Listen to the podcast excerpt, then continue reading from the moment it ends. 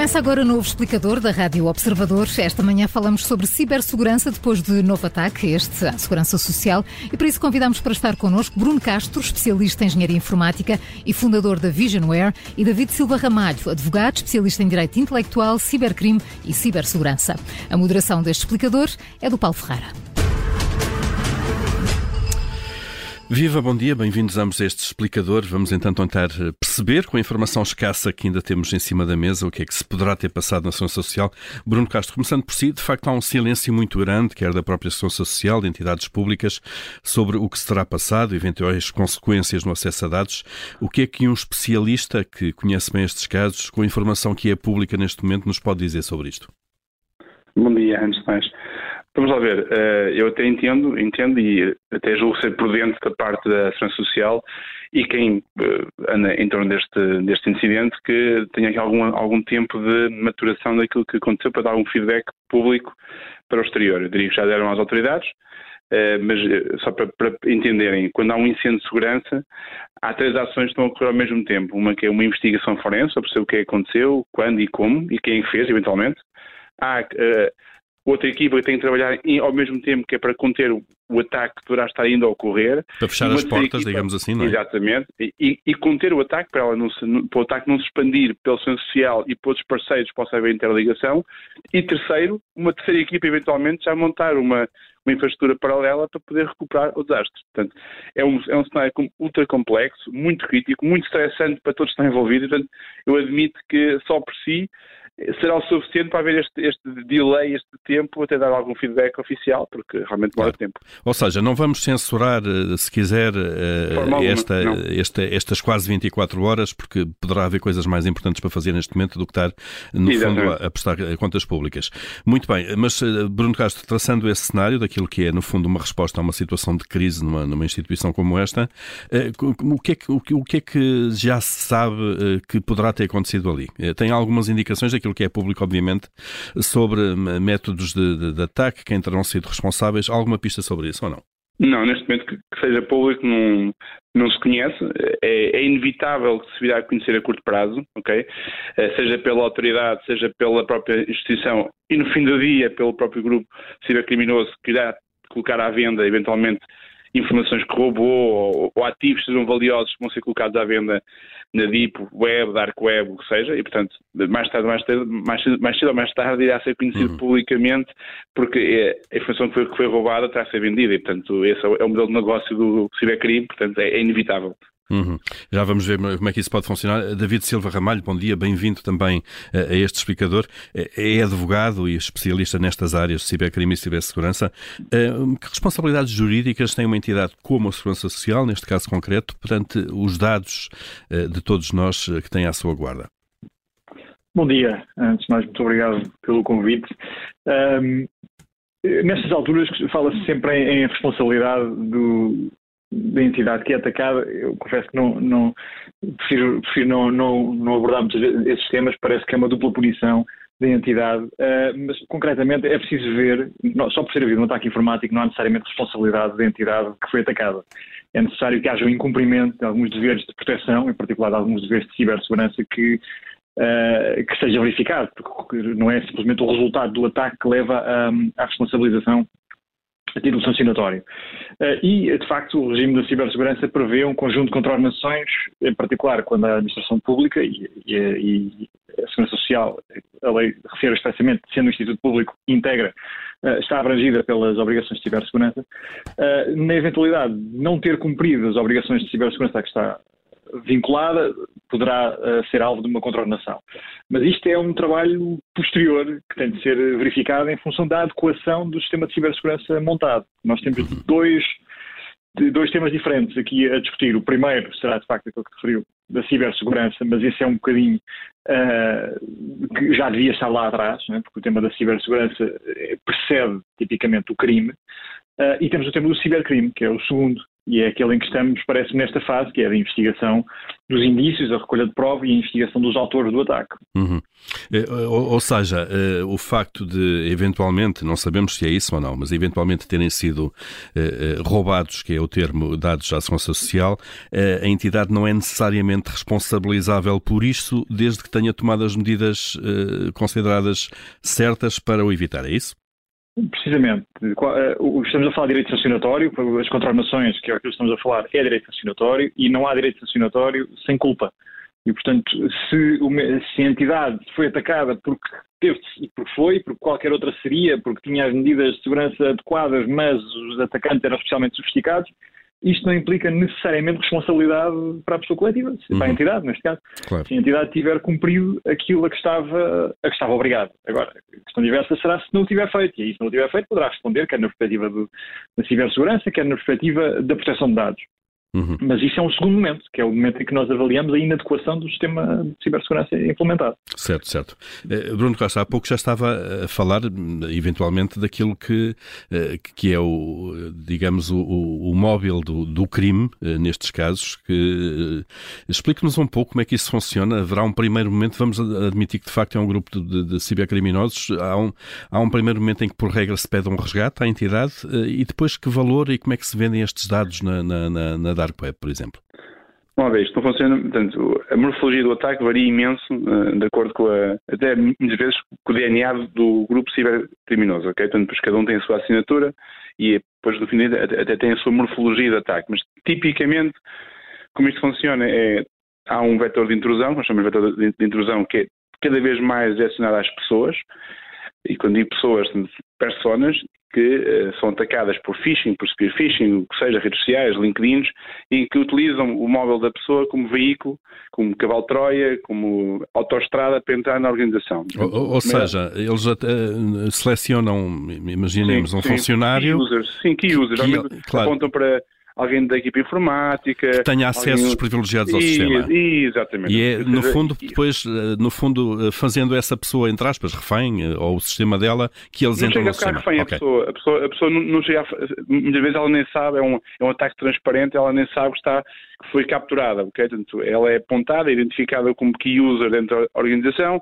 é atacada uhum. com para, para, ser comprometida a, pe a persona e é dar como veículo para entrar na organização. Roubam, no fundo, as, as, credenciais e as passaportes de acesso dessa pessoa? Sim, rouba-se a okay. identidade da pessoa ou, ou o veículo do, do portátil, do telefone, ou seja, para, para, entrar na organização e depois de estar dentro da organização, então depois, aí sim há um movimento lateral, que nós chamamos, para atacar outros sistemas dentro da organização e aí sim há, uma, há, um, há um momento antes do, do, verdadeiro ataque ou do mais, mais violento ou mais ruidoso, que é o tempo de permanência oculto, em que o grupo cibercriminoso está na rede e em que a organização não, não sabe isso, não tem conhecimento disso, e ele está a fazer angariar informação e a roubar dados massivos, tipicamente, e está a fazer movimentos laterais para outros sistemas dentro da organização, para depois poder criar nós temos mecanismos de persistência na rede ao ponto de haver outras portas de entrada, uh, outros, outros mecanismos de, de, reanimar o ataque a posteriori e por aí fora. E depois, no final, de haver esse, esse, esse, eh, montar esse esquema e de roubar os dados que tiver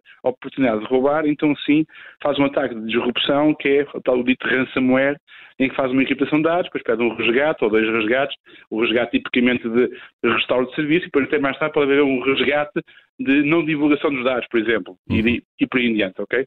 Mas tipicamente o que as pessoas conhecem como o ataque final, que é a encriptação e o ransomware, é geralmente o fim do ataque e não o início, ok? Uhum. É, no fundo, que cria quase uma impossibilidade de utilizar o sistema, é isso?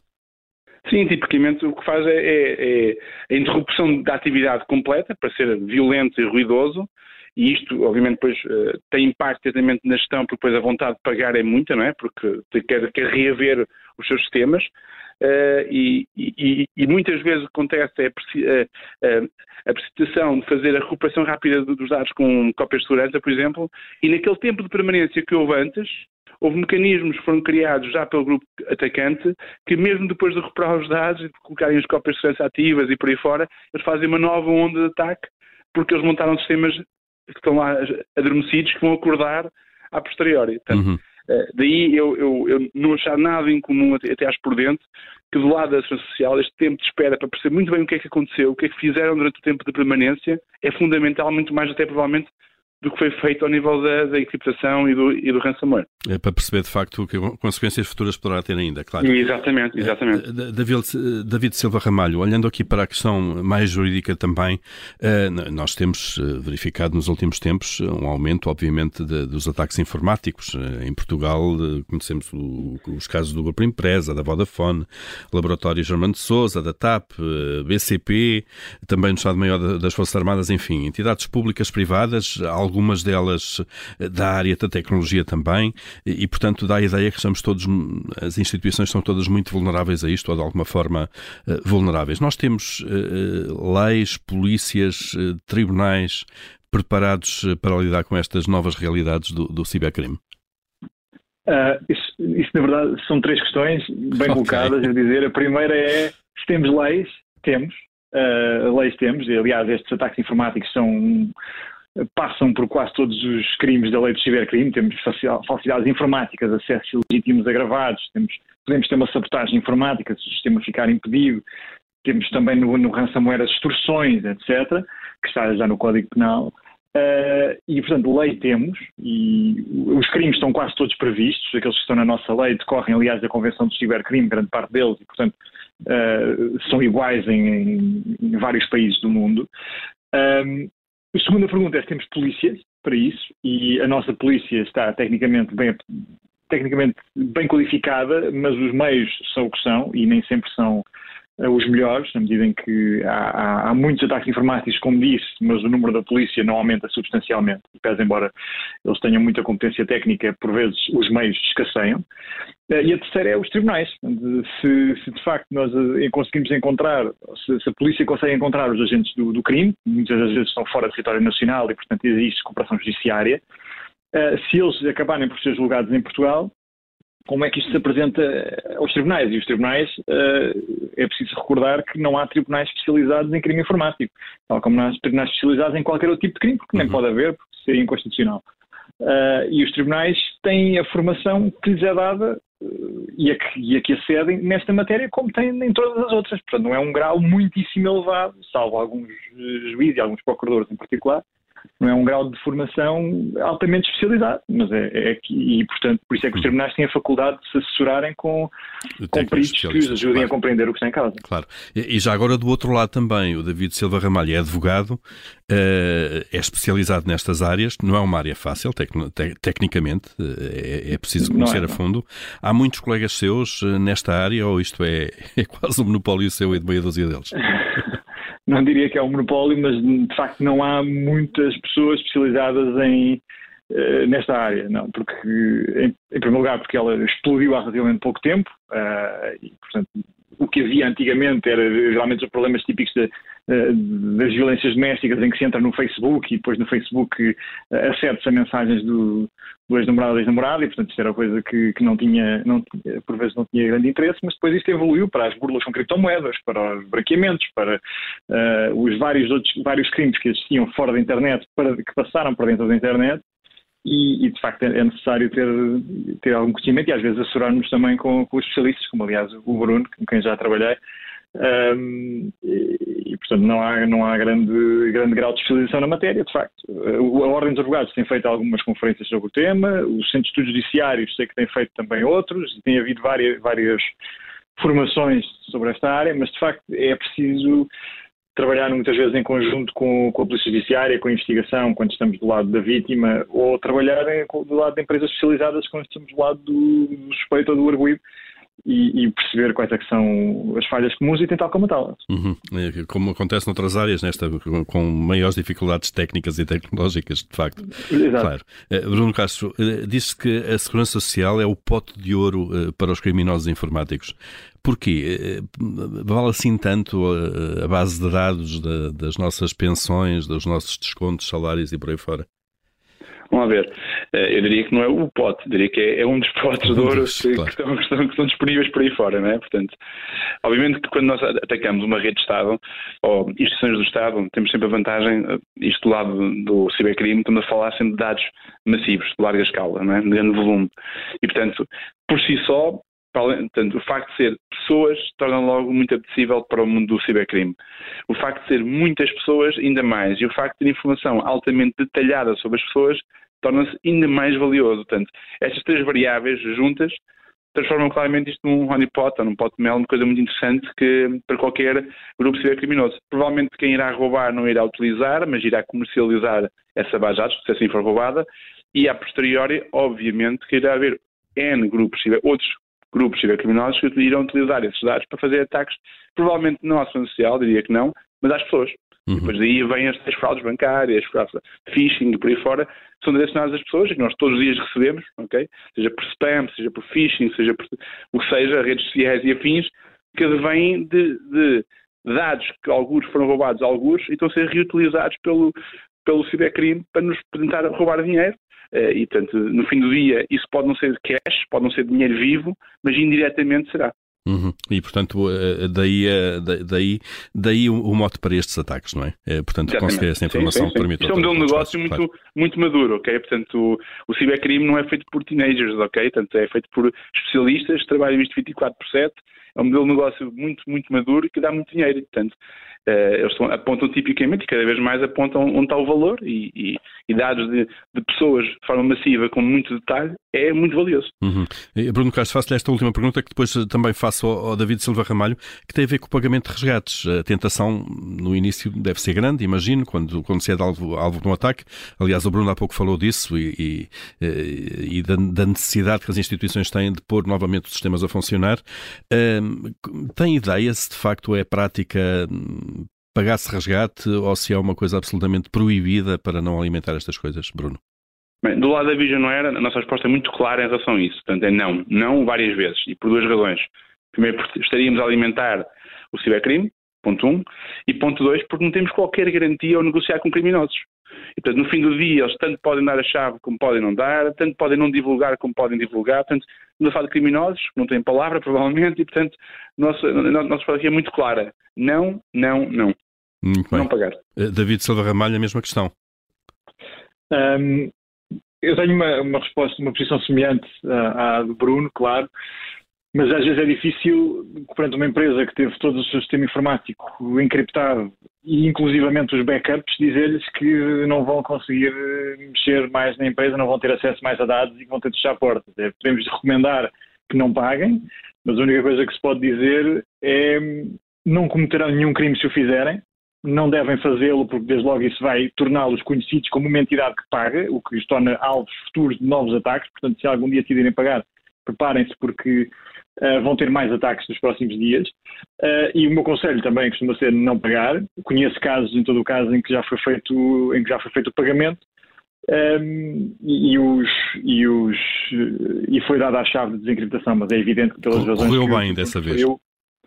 Correu, mas como pode, correr, pode não correr nas outras. Claro. Portanto, é um, é um risco que a empresa corre, que não se deve correr pelas razões que o Bruno adiantou, uh, mas que por vezes, perante o desespero de, de, fechar portas se não se conseguir desencriptar toda a informação que se tem, e que ficou toda encriptada por uma falha de cibersegurança prévia, que é muitas vezes ter os backups ligados ao servidor principal, Uh, e nesses casos é muito difícil convencer uma empresa para não o fazer, porque é pagar aquele valor e arriscar-se a perdê-lo ou ter fechar portas. Muito bem, fica claríssima essa vossa posição.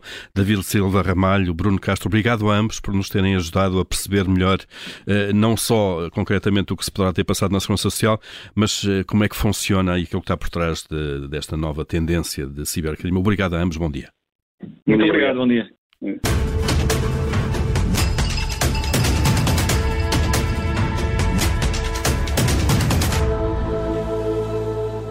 Rádio Observador.